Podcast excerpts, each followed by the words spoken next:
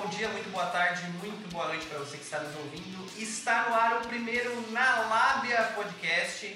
Seja bem-vindo, você que está nos ouvindo. O Na Lábia é um podcast exclusivamente falando sobre vendas. Eu sou Eric Gazabina. Eu sou Franciele Fernandes. Se você quiser nos encontrar, nos conhecer melhor, você encontra a gente no Instagram como arroba nalabiaoficial. Encontra a gente também no Instagram, arroba ericgazapina. Arroba Fran Fernandes. Bom, é, o Nalab, então, ele é um projeto completamente independente, podcast independente, né? Que, que tem o intuito de instruir e de ensinar pessoas sobre vendas. Aqui vão ter conversas, aqui vão ter debates, vão ter sempre coisas relacionadas ao universo de vendas. A gente vai dar indicação de livro, a gente vai conversar sobre temas polêmicos, sobre coisas da nossa carreira. Enfim, você é convidado então para participar com a gente dessa jornada, dessa viagem e ajudar a gente também. Dê sugestões de tema, entra lá no nosso Instagram, arroba Oficial, dê sugestões de tema, ajuda a gente a compor o Nalábia e a construir ele do jeito que você quer ouvir. O tema de hoje, então, é... não poderia ser diferente. É como eu me tornei vendedor. E eu acho que isso explica muito né, de, de quem nós somos, de onde nós viemos.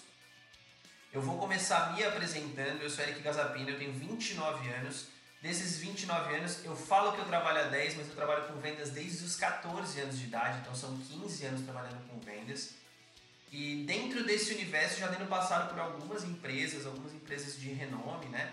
Algumas empresas que estão é, dentro do cenário nacional, até por empresas locais também, fazendo tanto a parte de suporte de vendas, como vendas a campo mesmo. Já fui vendedor externo, já fui representante comercial. Hoje eu exerço cargo comercial dentro de uma empresa aqui na região, mas que é a maior do Brasil no segmento.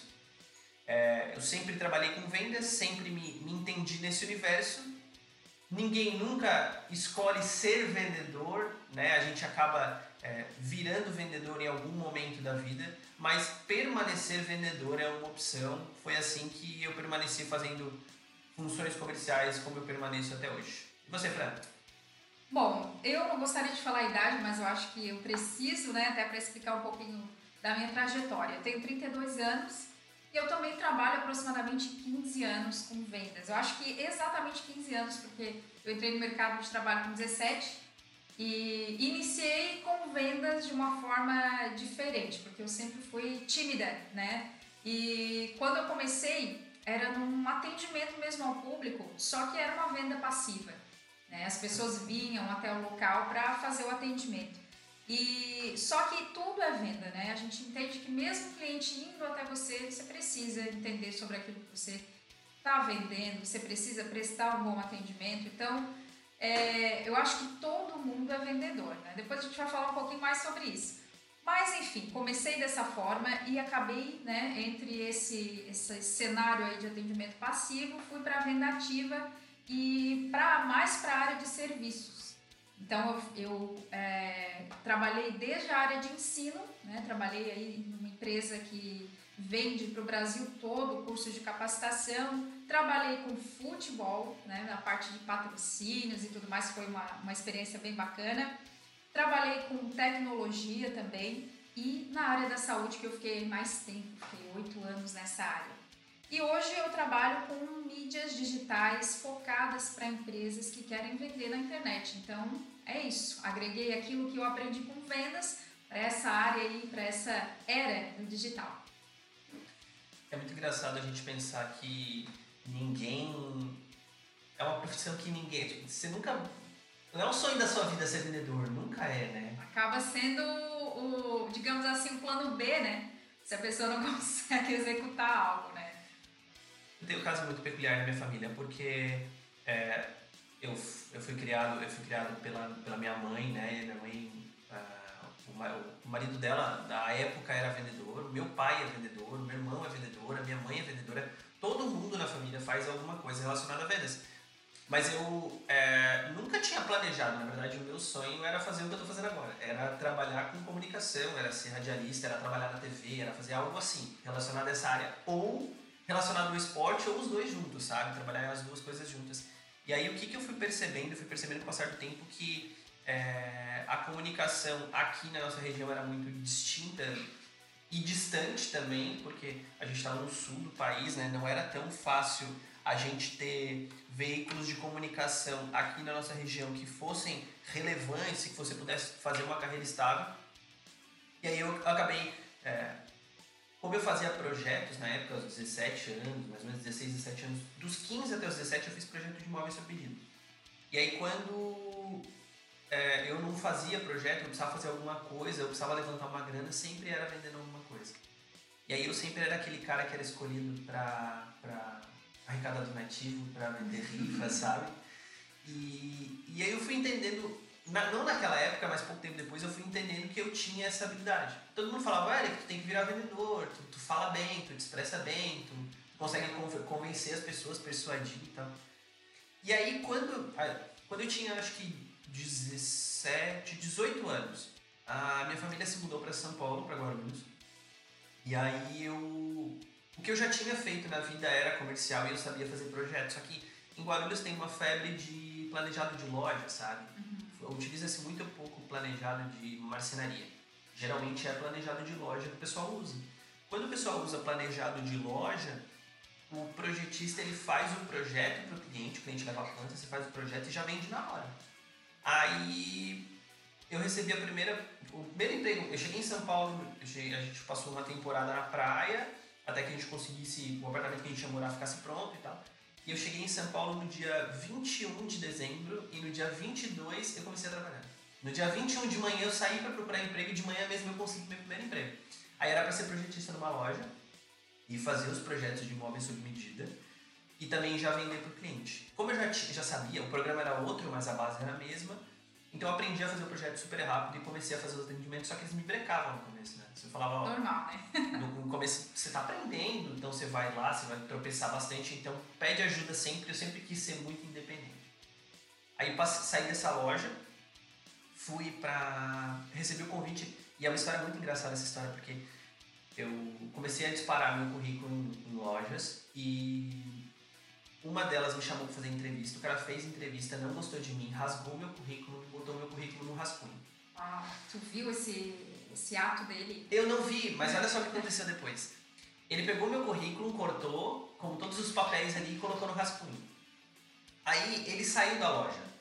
E aí o tinha um cara que ele estava gerenciando duas unidades, a, a, a, loja tinha duas unidades na mesma cidade, o cara estava gerenciando as duas e ele foi lá, fez uma linha e falou: Putz, eu estou precisando de rascunho lá na outra loja, eu vou levar daqui. Levou o rascunho da outra loja, encontrou um pedaço do meu currículo que só tinha o cabeçalho. Só que tinha a minha idade e dizia que eu era catarinense. Como ele sabia que a maior parte das fábricas de planejado está aqui no sul do país, as fábricas de, de, de pelo menos de, de, de madeiramento, essas coisas uhum. do país, ele falou: Pô, o cara é lá da terra lá na terra do planejado, acho que o cara deve ter alguma experiência, ele é novo, mas deve ter. Ele não ia se candidatar aqui à toa. O cara me ligou e me contratou. Me ligou, fiz uma entrevista, o cara me contratou, no rascunho. Puxa. E aí, eu trabalhei nessa loja, acho que seis, uns cinco, seis meses.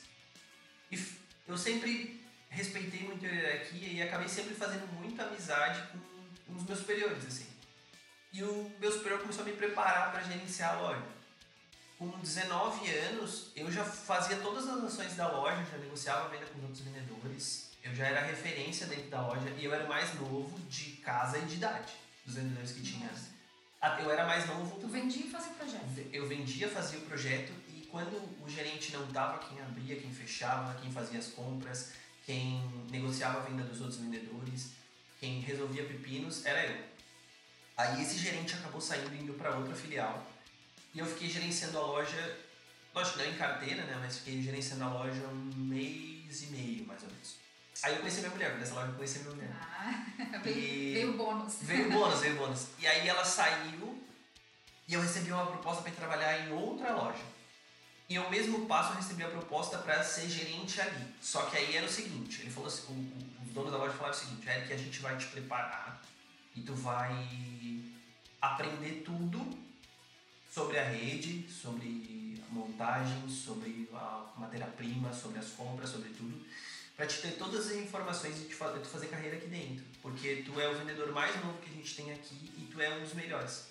Então a gente quer te preparar, a gente sabe que tu consegue assumir responsabilidade, porque tu já tomou conta da loja pra gente um período enquanto os gerentes não estavam e tal. Então a gente vai te preparar. Só que o salário de gerente, ele é um salário praticamente fixo, ele não tinha muita mudança e a loja também não era uma loja que eu trabalhava, não era uma loja que vendia muito. Eu recebi uma proposta para ser vendedor e ganhar mais em outra loja. Fui. Eles detonaram comigo, assim, falou, pô, a gente tá, tá te preparando tal, tu vai virar as costas pra gente agora nesse momento, vai deixar a gente aqui sozinho e tal. Falei, cara, é, é grana. Fui por causa de grana. Três meses depois, eu não tinha recebido salário. Dessa nova empresa. Dessa nova empresa. E voltei. Aí eu voltei, só que eu não voltei na condição de, de, de gerente, né? Voltei na condição de vendedor de novo. Nem de aspirar nada e tal. Mas eles sempre gostaram muito de mim. Aí eu trabalhei mais um ano com eles. Aí trabalhei esse um ano com eles. E aí a minha mãe veio embora pra Tubarão, de volta. E eu fiquei lá. Aí quando eu saí de lá, tipo, eu comecei a deixar currículo e coincidentemente ou não, eu não, não fui mais chamado para nenhuma loja de planejado para trabalhar. Aí eu consegui uma vaga de vendedor de loja no shopping. Aqui em Tubarão já. Isso não, lá em Guarulhos ainda. Ah, sim. Aí eu consegui uma vaga de vendedor de loja no shopping. E eu trabalhava numa loja de roupa que veio tipo uma surf shop, surf shop assim, vendia óculos, acessórios, relógio, bermuda, camiseta, enfim, roupas em geral e acessórios para surf skate. E trabalhei nessa loja um ano, acho que perto de um ano, mas eu nunca tinha tirado férias em lugar nenhum, Fran. Eu nunca tirei férias em lugar nenhum, assim, demorou até isso acontecer. Aí eu trabalhei nessa loja e sempre quando eu ia liderar, eu me acomodava Parecia demais. Não, eu me acomodava demais. Eu acho que a gente, quando a gente é muito jovem, a gente confia de- demais no próprio talento e leva as- eu, eu pelo menos levei as coisas muito de barriga.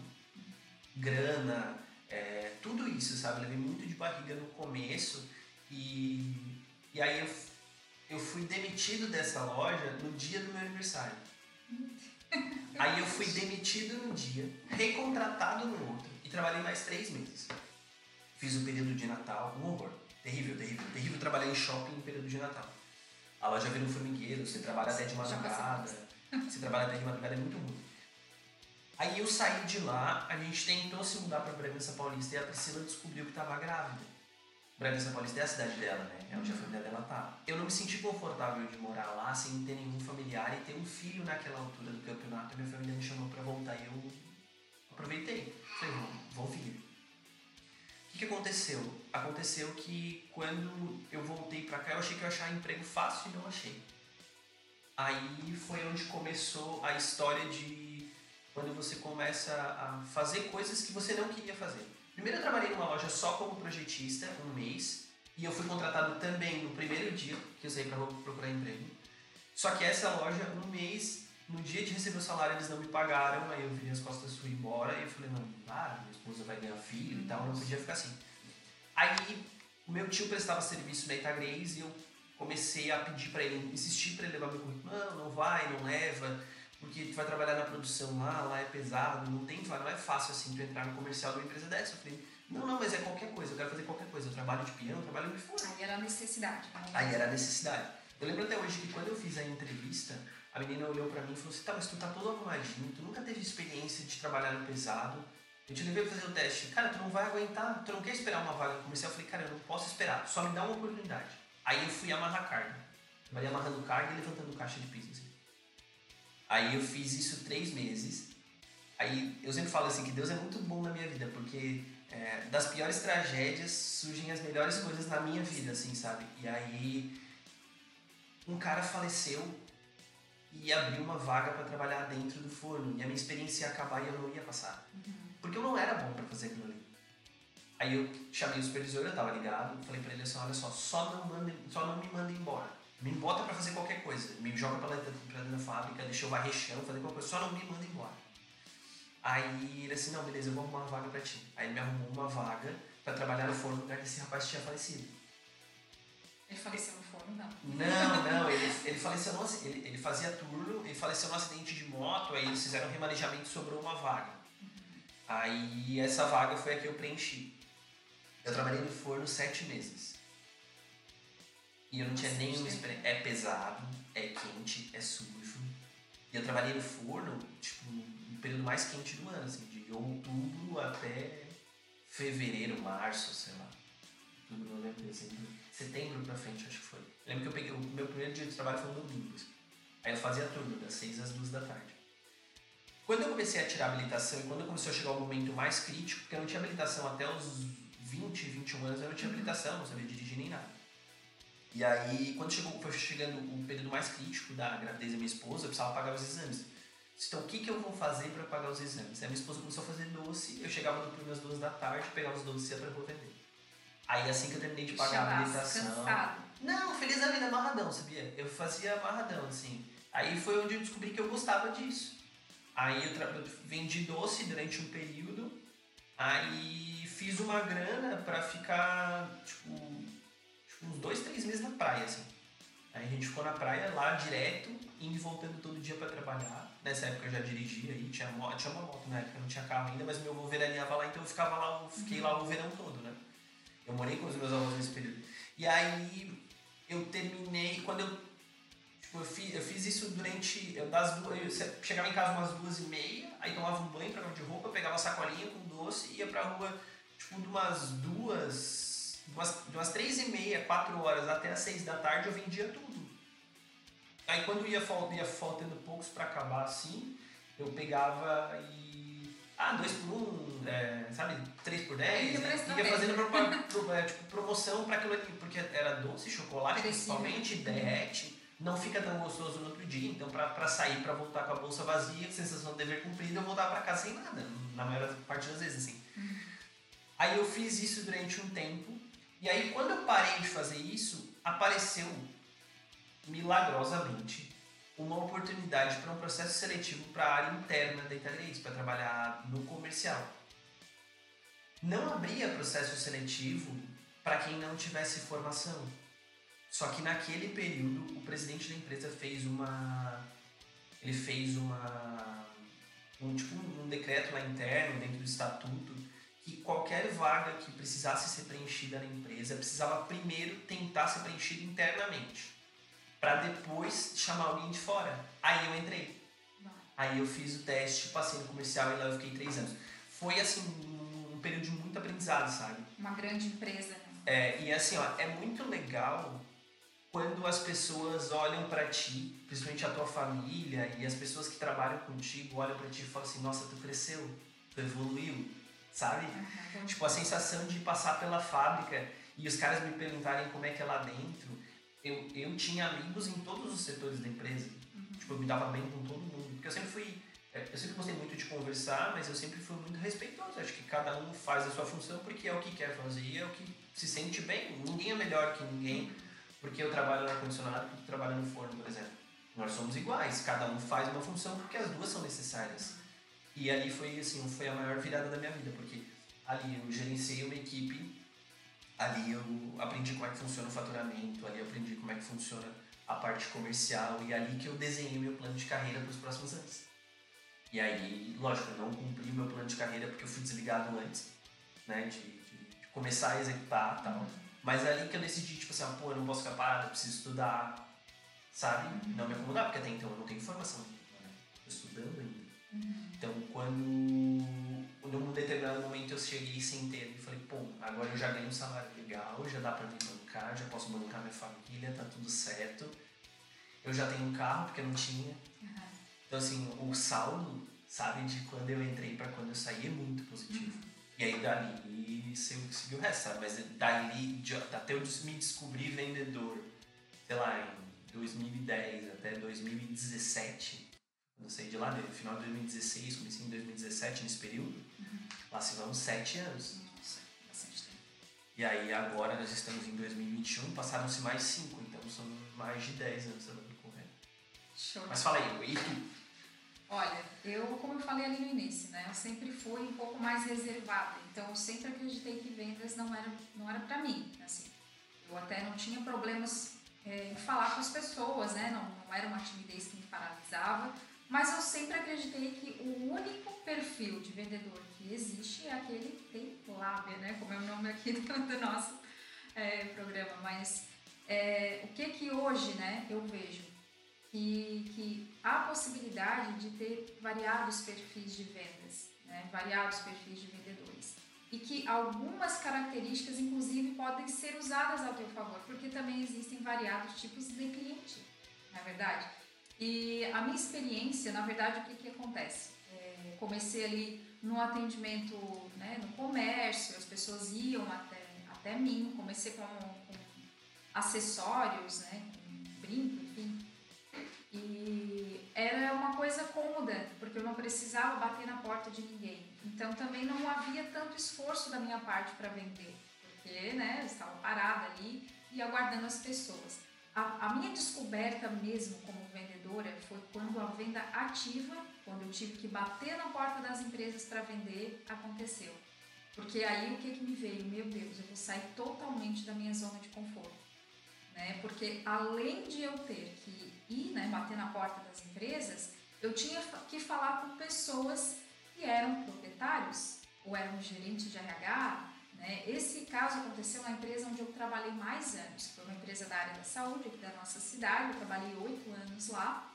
E foi muito engraçado como, quando tu falou a tua história, né, que tu foi galgando espaços ali dentro né, da empresa onde tu trabalhou. Começou ali na produção, no forno, foi lá dentro. E eu também comecei dessa forma lá nessa empresa, né? Eu comecei no atendimento ao público lá embaixo e depois eu fui secretária executiva, daí eu tive um pouco mais de contato com, com os médicos, com as pessoas que tinham né, mais poder aquisitivo, que tinham mais poder em geral. E depois surgiu uma oportunidade na área comercial, onde eu fiquei quatro anos, sendo um como assistente e três como gerente comercial daquele setor. Foi um aprendizado muito grande eu posso dizer assim, ó, que assim como a tua experiência de sair para vender doce, ou seja, para te ir, eu vou e vou com tudo. Eu tive que também assumir isso lá, né? Embora sejam áreas diferentes, eu também tive que, digamos assim, a água bateu na bunda e fui obrigada a ir, né? Porque fazia parte, como tu é gerente do, do setor e tu não vai, tu é obrigada a ir, né? Não que, a, não que as chefias tenham dito isso, mas tem um momento que tu mesmo fala isso pra ti. É que se você não sabe fazer, como é que você vai ensinar pra, pra pessoa? Exatamente. Então, eu sempre penso nisso aí. Eu acho que um bom gestor, ele, ele não precisa fazer, mas ele tem que saber fazer. Ele você, tem que ter passado por aquilo. Você não pode ensinar algo que você não sabe. Exatamente. Eu acho isso muito errado. E a gente vem, a gente vê no mercado de vendas, é, principalmente hoje em dia, muito, e aí eu acho que esse é o sentido de a gente criar o Nalab, os nossos inconformismos são os mesmos, e a gente pensar que tem muita gente ensinando sobre vendas que nunca vendeu. Exatamente. A gente vê aí, nessa era mesmo da internet, né? A gente vê muita gente falando sobre os cinco passos disso, as técnicas daquilo, mas como eu e tu mesmo conversamos esses dias, não sabe o que é pegar o sol na lata, não sabe o que é tu ficar ali na forma, né? Às vezes fica na rua, no estacionamento, fica esperando chuva, fica esperando sol, fica duas, três horas na sala de espera de alguém para poder ser atendido. Enfim, né? Uma série de coisas. E quando isso começou a acontecer e eu tive que ir, né? É, foi dois desafios, porque o primeiro foi eu pegar a BR, eu dirigia, mas só dirigia dentro da cidade, eu fui obrigada a pegar a BR, então foi o primeiro desafio, navalhado, navalhado, muitas histórias. Então eu tive que pegar a BR, tive que ir em outras cidades, tive que né, fazer as primeiras é, vendas assim, cara a cara. Então as primeiras, claro, tive, passei por momentos de constrangimento e de muito aprendizado. Só que é extremamente necessário a gente entender que é um processo e que a prática, sim, né? Se não leva à perfeição, leva ao aperfeiçoamento, isso sem dúvidas. Então, quanto mais tu faz, mais tu vai tendo experiência e depois que eu comecei assim a, de fato vender e comecei a ter êxito nisso, é, veio um, pensamento que eu tinha até apagado minha memória, que é o seguinte: quando eu era criança, tinha uns 9 anos, mais ou menos, 8, se eu não me engano, eu tinha, tinha ali a cantina da escola e tudo mais, né? Minha família não tinha muitas condições para ficar comprando lanche. Então eu criei uma estratégia. Olha o que, que eu fiz. Eu fiz anel fazia anelzinho de papel. Aí eu enfeitava aquele, aquele papelzinho com papel de som de valsa, papel de ouro branco, tirava a medida do dedinho das outras crianças e ainda falava que não tinha garantia. falava porque às vezes vinham, né? Oh, mas arrebentou! Não, não tem garantia. E aí eu, eu vendia. Ali eu dizia, eu criava necessidade, porque Eu, a outra que não tinha um anelzinho, eu pedia para ela ir lá olhar o dedo da fulana. E isso eu fiquei pensando, meu Deus, cara, como é que eu conseguia convencer as crianças a comprar um, um anel de papel? E aí no futuro, quando eu fui vender de fato, quando eu fui criar necessidade nas pessoas, principalmente na empresa de tecnologia, isso me veio na mente, porque uma das coisas que a gente criava era, era aplicativo, né? E quando a pessoa ela tinha, trabalhava no nicho X, eu tentava fazer com que aquela pessoa é, enxergasse a necessidade de ter um produto a mais no negócio dela. Mas peraí, eu, eu sempre acredito que o vendedor vende mais aquilo que ele é apaixonado, sabe? Ai, mas Quando você consegue, tipo assim, por exemplo, é, a gente está criando uma lab aqui, desde que a gente começou a criar, a gente se apaixonou pela ideia. Sim. E é, tipo, lógico, não respeito a palavra, mas o tesão que a gente entrega para criar isso aqui, o que a gente quer passar e a vontade que a gente tem para fazer isso, como a vontade que eu tenho no comércio vendedor e como tu tem nos teus negócios, é, isso a gente, sabe, você vai se tornando convincente para as pessoas. Uhum. Né? É um, a gente vive num momento que mais do que o sucesso efetivo é o parecer uma pessoa de sucesso, sabe? Parecer que aquilo está funcionando, às vezes funciona melhor do que aquilo efetivamente está funcionando na tua cabeça. Porque funcionar ou não, dar certo ou não, é muito relativo.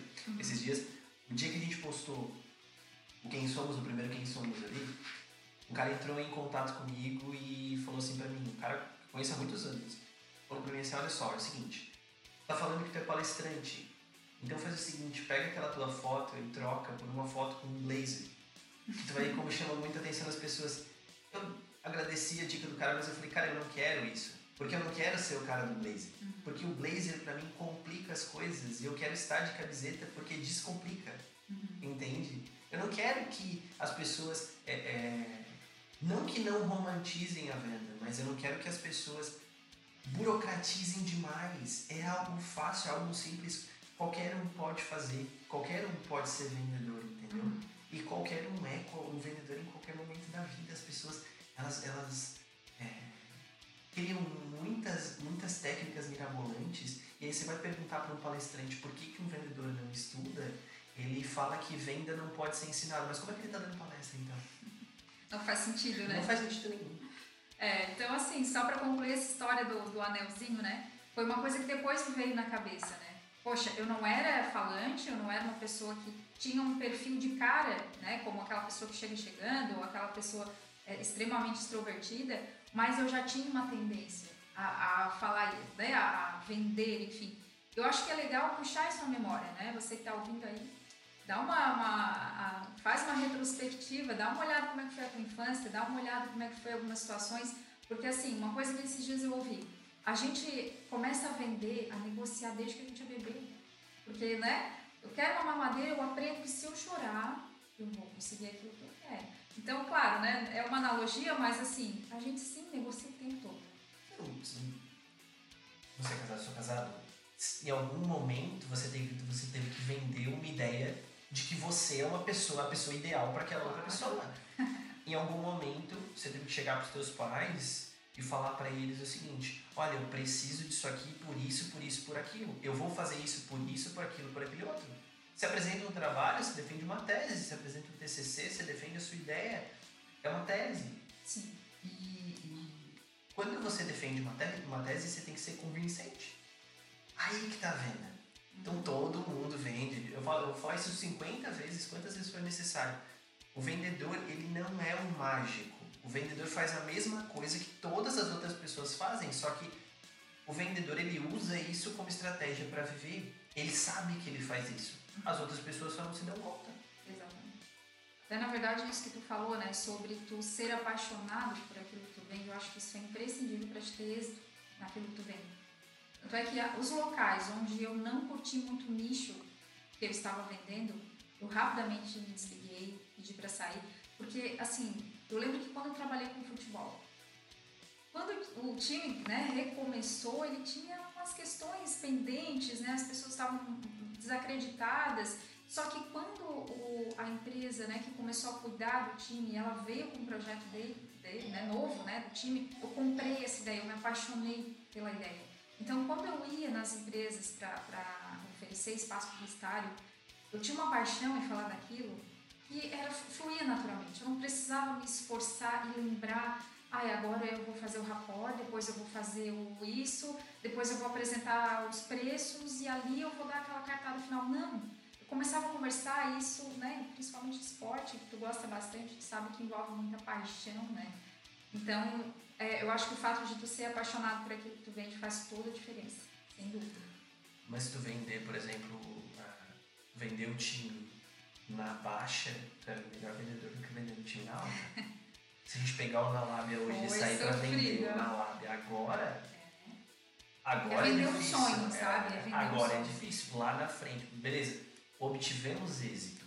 Ah, o Na Lábia passou a ser o podcast mais ouvido no, no, no estado, sei lá. Aí é fácil, sim, entendeu? Porque aí é tipo assim, é, a, gente, a gente tem que entender que a gente é imprescindível em coisas que não se fazem sozinhas. Sabe? Eu, eu, eu demorei a entender isso. Mas eu sempre costumo me testar. Tipo assim, ó, o que estava acontecendo antes de eu chegar? Estava acontecendo isso. E agora, depois que eu cheguei, está acontecendo mesmo isso, então eu não estou fazendo nada. Uhum. Se o cliente me pedir A e eu entregar A, eu não fiz nada. Se o cliente me pedir A e eu entregar B, ou entregar A mais B, uhum. ou A mais B mais C, eu fiz alguma coisa. Esse é o meu trabalho. Eu tava. É um filme aí bem conhecido que é o Wall Street. E aquela cena lá da caneta, né? Eu acho que para te entregar mais do que o cliente espera, tu primeiro precisa saber o que ele espera, né? Tipo assim, ao invés de tu sair desenfreadamente falando do teu produto do teu serviço, tem que primeiro entender qual é a necessidade dele. Dar um jeito de entender o que ele precisa. Porque quando tu for oferecer o teu serviço ou o teu produto, vai surpreender, vai oferecer além da, do suprimento da necessidade dele. Então, assim, eu nunca esqueço um dia que eu fui numa entrevista para vender, né? Entrevista não, né? Uma negociação. E foi um outro vendedor comigo da empresa que estava mais experiente. E no final, a gente conversando sobre como foi aquele atendimento, ele disse: Fran, só quero te dar uma dica. Fala menos, ouve mais. Isso ficou muito na minha cabeça. E faz toda a diferença. Porque assim, ó, quando a pessoa já falou tudo que ela tem para falar, o rapport já foi feito, né? Tu já ouviu, tu sabe um monte de coisa sobre ela, sobre a empresa dela. Né? Ela já fala uma necessidade para ti. Então é muito mais fácil oferecer o serviço como uma solução enfim, eu acho que o vendedor que ele tem lábia é ótimo, mas aquele vendedor que também vai disposto a ouvir, ele tem um mundo de oportunidades naquela negociação.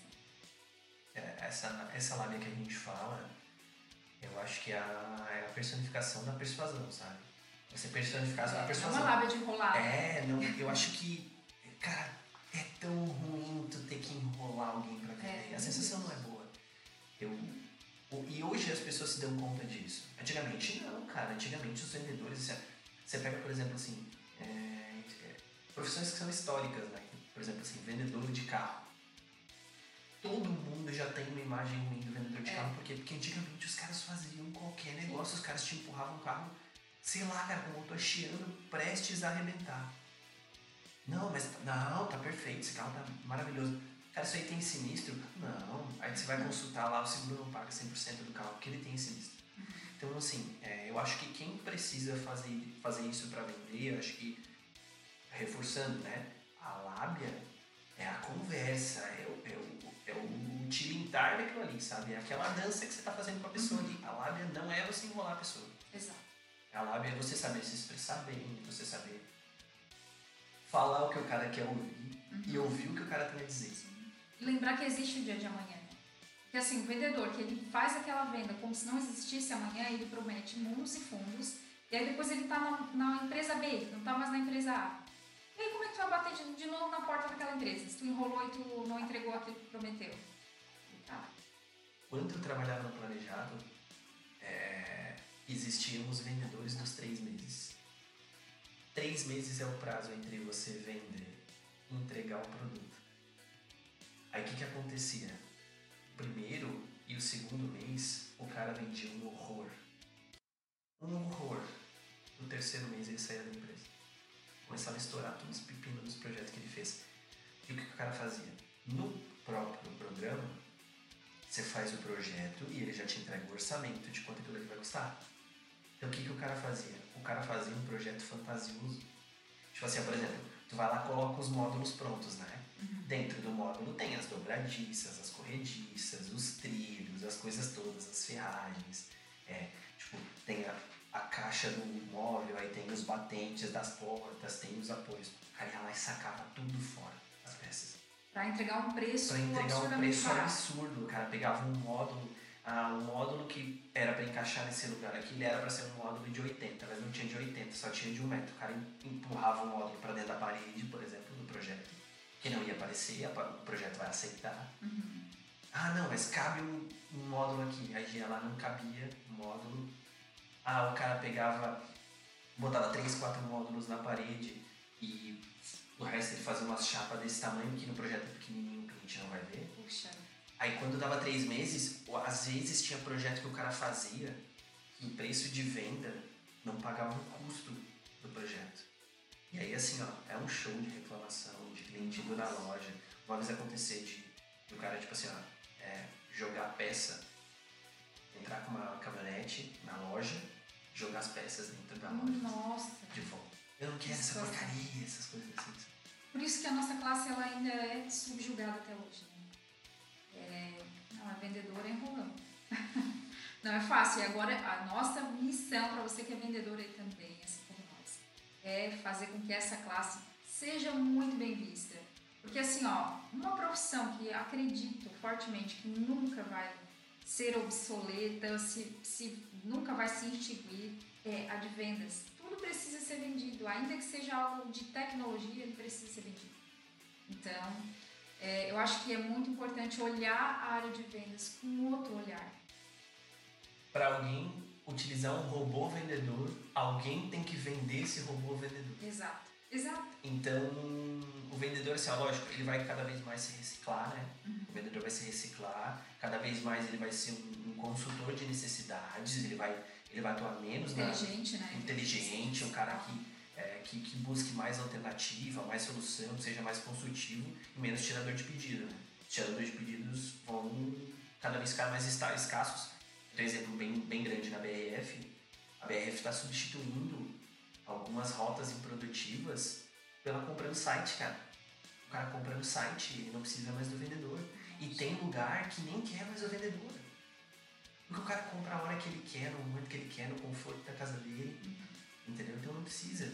Então o nosso trabalho é exatamente esse. É primeiro mostrar que é legal ser vendedor. É legal, é bom. Senão nós não estaríamos aqui falando disso. Não teríamos essa paixão se não fosse legal.